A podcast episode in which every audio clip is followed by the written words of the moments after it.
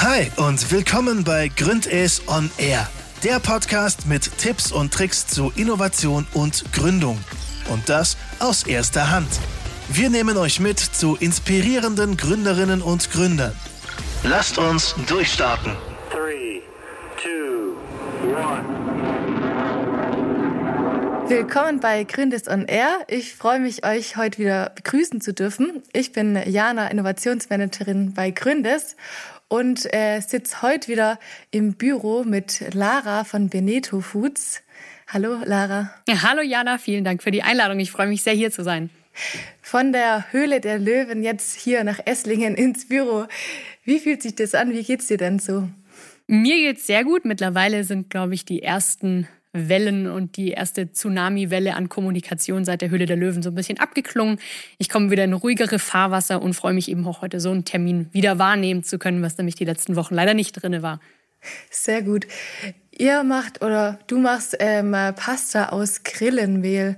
Willst du da mal kurz näher beschreiben, was gibt es da für Sorten, was äh, wie genau funktioniert denn das? Ja, genau. Also kurzum, Beneto Foods steht für gutes und leckeres Insektenessen und hat sich auf die Fahne geschrieben, Klimaschutz auf den Teller zu bringen.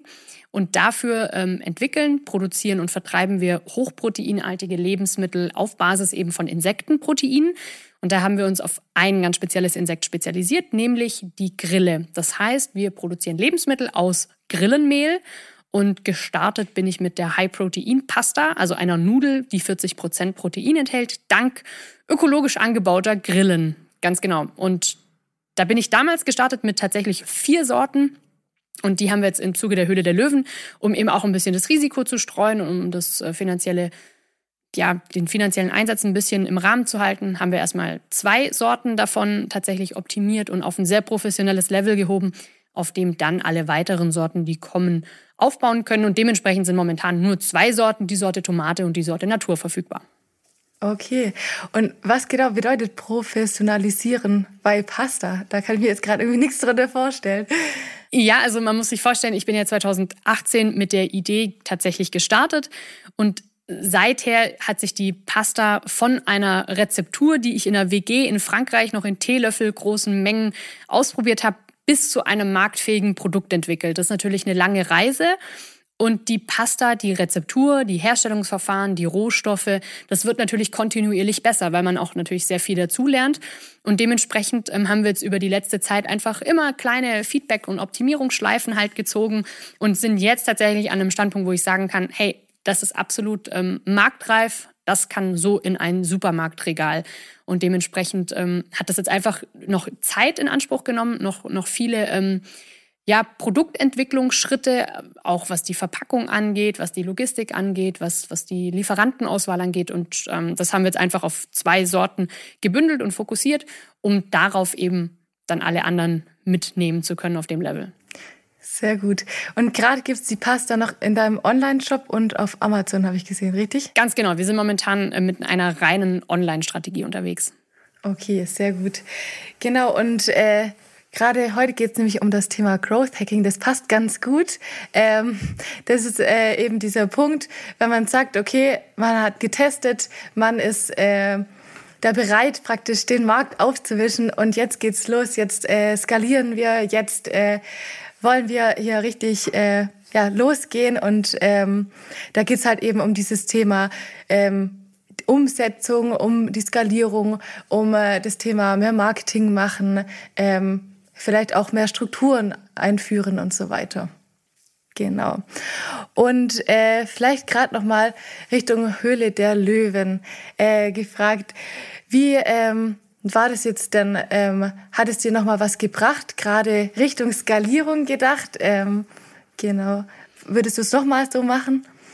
Genau, also Höhle der Löwen würde ich auf jeden Fall wieder so machen ich glaube, das ist eine Erfahrung, die nicht mit Geld aufzuwiegen ist und die für jeden Gründer, ja, das ist eine unfassbar tolle Erfahrung eigentlich. Also ich habe mir 2017, als ich das erste Mal tatsächlich mich mit dem Thema Gründen beschäftigt habe, habe ich mir gedacht so, boah, die Hülle der Löwen ist so der Holy Grail, also der heilige Gral doch eigentlich für jeden Gründer. Da will man irgendwie hin, wenn man da hinkommt, dann hat man es irgendwie geschafft. Das war so meine, mein, meine persönliche Wahrnehmung von die Höhle der Löwen. Und das war schon irgendwie immer eine Zielsetzung für mich. Ich habe mir gedacht, so hey, ich will da irgendwann mal hin. Ich habe nur nicht gedacht, dass es so schnell kommt. Das war mir tatsächlich, das war mir selber ein bisschen zu schnell und es kam sehr überraschend. Aber ähm, so in der Retrospektive, ich würde es immer machen. Ich würde es auch weiterempfehlen, weil, wie gesagt, das ist eine wahnsinnige Erfahrung, an der man persönlich wächst, an der das Unternehmen wächst. Und ähm, das ist eine Geschichte, die werde ich meinen Enkeln noch erzählen. Was konkret hast du da für dich selber auch mitgenommen? Auf jeden Fall der Umgang mit Druck und mit Stress. Also ich glaube, ich war selten, wenn ich so zurückblicke in meinem Leben, ich war selten so nervös und so aufgeregt wie an dem Tag der Aufzeichnung. Also das war ein wirklich physisch spürbarer Druck und ähm, das ist eigentlich fast nicht in Worte zu beschreiben. Also das, hat, das waren wirklich teilweise physische Schmerzen, wenn ich mir vorgestellt habe, hey, ich muss da jetzt gleich vor zehn Fernsehkameras performen. Und äh, da geht ja auch immer so ein bisschen eine Angst mit einher, weil man weiß ja nicht, wie es wird. Es kann sein, dass, dass die Löwen einen total gut finden und man total gut wegkommt. Es kann aber auch sein, das mag vielleicht auch an Faktoren liegen, die man dann selber gar nicht wirklich in der Hand hat, dass man da völlig zerfetzt wird. Also das ist ja auch schon mal passiert. Und dann auf der anderen Seite ist natürlich die Angst auch gegenüber dem Sender. Da möchte ich auch überhaupt nichts Böswilliges unterstellen, aber ich glaube, das ist einfach eine Angst, eine berechtigte Angst von jedem Gründer, der da reingeht, dass eventuell Wortphrasen anders zusammengeschnitten werden, als es tatsächlich intendiert ist. Und schwuppdiwupp steht im Fernsehen vor drei Millionen Zuschauer irgendwie eine andere Aussage, die man auch dann gar nicht mehr so einfach revidieren kann. Und da stehen natürlich Ängste irgendwie gegenüber und auch eben dieser Druck und natürlich auch die, die, die Überlegung, okay, was ist, wenn das alles grottig schief läuft? Oder was ist, wenn ich das Investment nicht bekomme? Viele sind ja vielleicht auch darauf angewiesen, dass es mit dem Unternehmen einen Schritt weitergeht. Und ähm, das natürlich zu verarbeiten und trotzdem gleichzeitig cool zu sein und professionell zu sein, das ist natürlich eine unfassbare Challenge. Aber ich glaube, allein der Prozess, der hat mich persönlich nochmal reifen lassen also auch dann einfach dieser Druck vor diesen zehn Fernsehkameras da gut zu performen, das war für mich, glaube ich, ganz wichtig. Und auf der anderen Seite natürlich diese nachgelagerten Prozesse, dass man dann mit Investoren verhandelt, dass man äh, eine Due Diligence durchmacht, dass man auf einmal äh, Vertragswerke von mehreren 50 Seiten durchackert ohne Rechtsanwalt und auf einmal ja mit, mit solchen Sachen des Gründens konfrontiert wird, die vielleicht eher weniger Spaß machen, die aber halt leider Gottes auch dazugehören. Und ähm, da bin ich auf jeden Fall deutlich stärker und sicherer geworden. Und deswegen war es jetzt schon eigentlich eine sehr, sehr gute Erfahrung. Spannend, das so zu hören, weil ich habe es auch angeschaut und man merkt es dann am Fernsehen, wenn man es zuschaut, äh, gar nicht so arg, dass du da irgendwie voll den Druck hattest und so aufgeregt warst. Das ist interessant für dich, den, äh, die andere Seite da zu sehen. Ähm, hattest du auch mal kurz äh, überlegt, oh, äh, vielleicht mache ich es doch nicht, weil das ja schon, wie du gerade gesagt hast, da ein paar Risikofaktoren gibt. Oder war das dann doch ganz klar, weil das der Traum war? Hm, da muss ich vielleicht ein bisschen ausholen. Also für mich war klar, ich möchte diesen Schritt irgendwann gehen. Und der Schritt, der fängt ja mit einer Bewerbung an. So. Und für mich war der Schritt aber noch nicht in 2020. Weil ich, wenn man so ein bisschen schaut, es war irgendwie ähm, Februar 2020, da stand ich auf meiner ersten großen ähm, B2B-Messe auf der Intergastra in Stuttgart. Das war mein, mein Eintrittstor eigentlich in die Gastronomie und in, in den Restaurant- und Foodservice, was für mich essentiell war. Da war ich auch das allererste Mal mit tatsächlich mit äh, zwei bezahlten Mitarbeitern. Also das war für mich echt so ein, ein Schritt. Da hat 2020 für mich richtig gut angefangen. So die goldenen 20er Jahre, ehrlich gesagt, für mich. Es ist richtig gut gelaufen. Ich habe gemerkt, hey, das Produkt, das findet auch in der Gastronomie Anklang, so kann es weitergehen. Ja, und keine zwei Wochen nach dieser Messe kam auf einmal der Lockdown. Und auf einmal war Corona völlig präsent. Und das hat mir natürlich auch unternehmerisch den Boden unter den Füßen weggezogen. Weil auf einmal alle, alle Bestellungen wurden alle storniert alle Messen, die ich gehabt hätte, weil ich habe ganz stark auf ähm, den Direktvertrieb und auf, ich sag einfach mal, Offline-Marketing gesetzt, war auf einmal alles wie weggekehrt. Und dann habe ich mir überlegt, okay, gut, da muss jetzt ein Strategiewechsel her. Aber nichtsdestotrotz war dementsprechend die Hülle der Löwen immer noch überhaupt nicht präsent. Und ich hatte aber tatsächlich während der Messe habe ich eine E-Mail gekriegt von dem Höhle der Löwen Team und mit der Bitte, ich sollte doch meine Bewerbung einreichen. Die Bewerbungen sind gerade offen.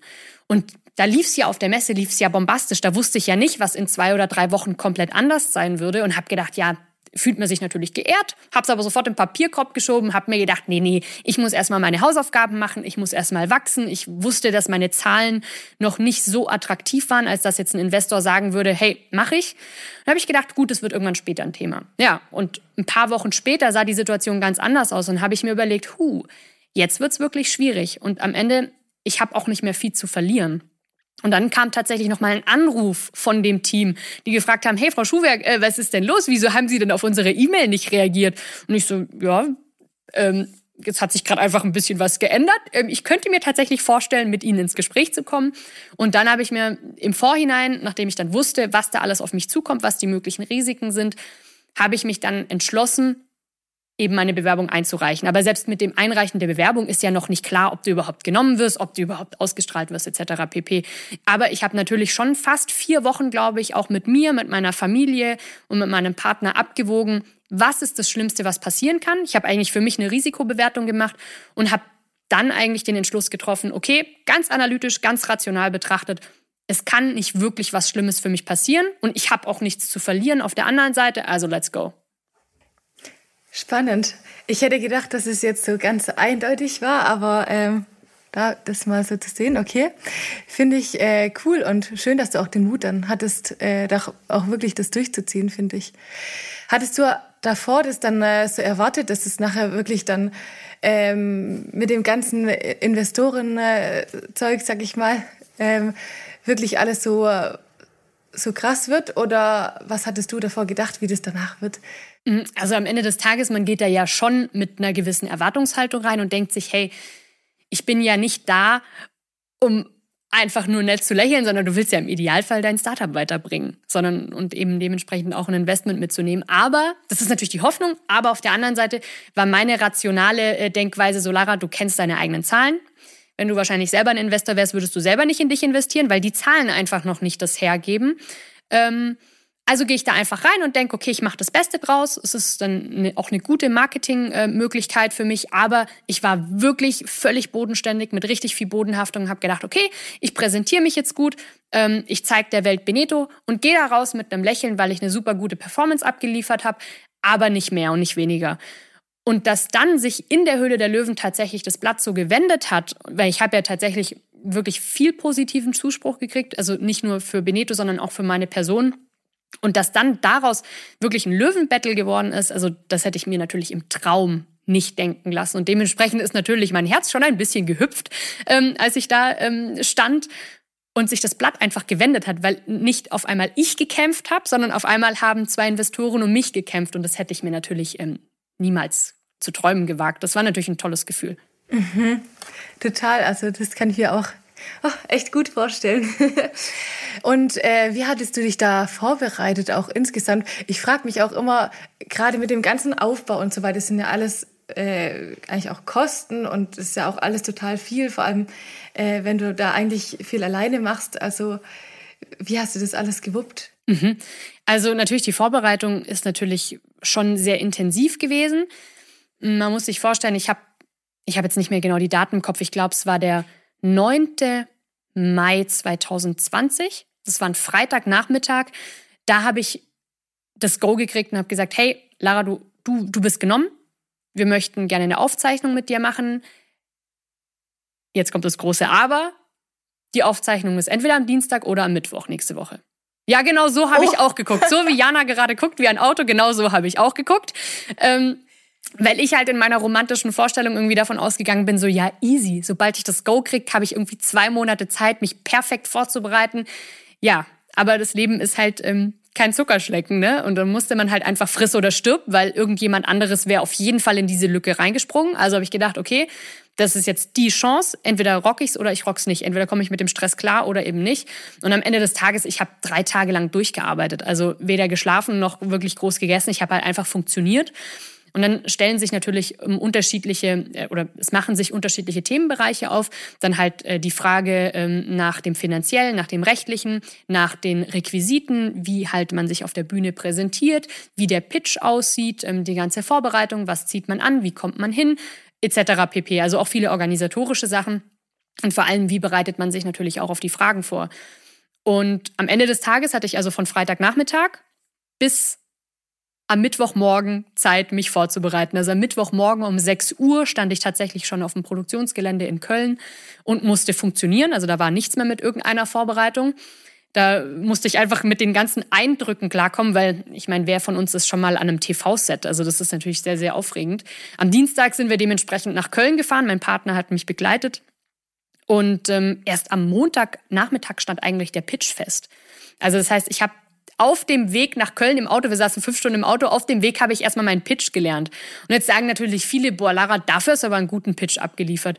Und ich sage halt, ja, das ist aber nur die halbe Wahrheit, weil am Ende des Tages waren es ja nicht nur drei Tage Vorbereitungszeit. Wenn wir ehrlich sind, ich mache das seit Mitte 2018 habe ich mich offiziell dazu bekannt, dass ich dieses Startup mache, dass ich das gründe. Das heißt, ich habe ja eigentlich schon Jahre Vorbereitung, weil ich habe mich in meiner Gründungszeit, ich habe mich auf jede Bühne gestellt, ich habe mich auf jede Dorfbühne gestellt, egal wo es war. Ich habe immer die Möglichkeit genommen, mich und mein Startup vorzustellen, weil ich ganz genau gewusst habe, wenn es ich nicht macht, macht es einfach keiner. Dann, dann kriegt die Welt nicht, nicht von mir mit. Und ich habe mich immer ins kalte Wasser geworfen. Ich habe jeden Wettbewerb mitgenommen, jede Pitch-Session, jede Veranstaltung, jeden Vortrag, für den ich nicht bezahlt wurde. Ich habe alles mitgenommen. Und eigentlich war das die Vorbereitung für einen guten Pitch, um vor der Kamera und vor hochkarätigem Investorenpublikum zu funktionieren. Okay, also praktisch, du hast davor mega lang schon geübt, mehr oder weniger, und dann war das so das Finale.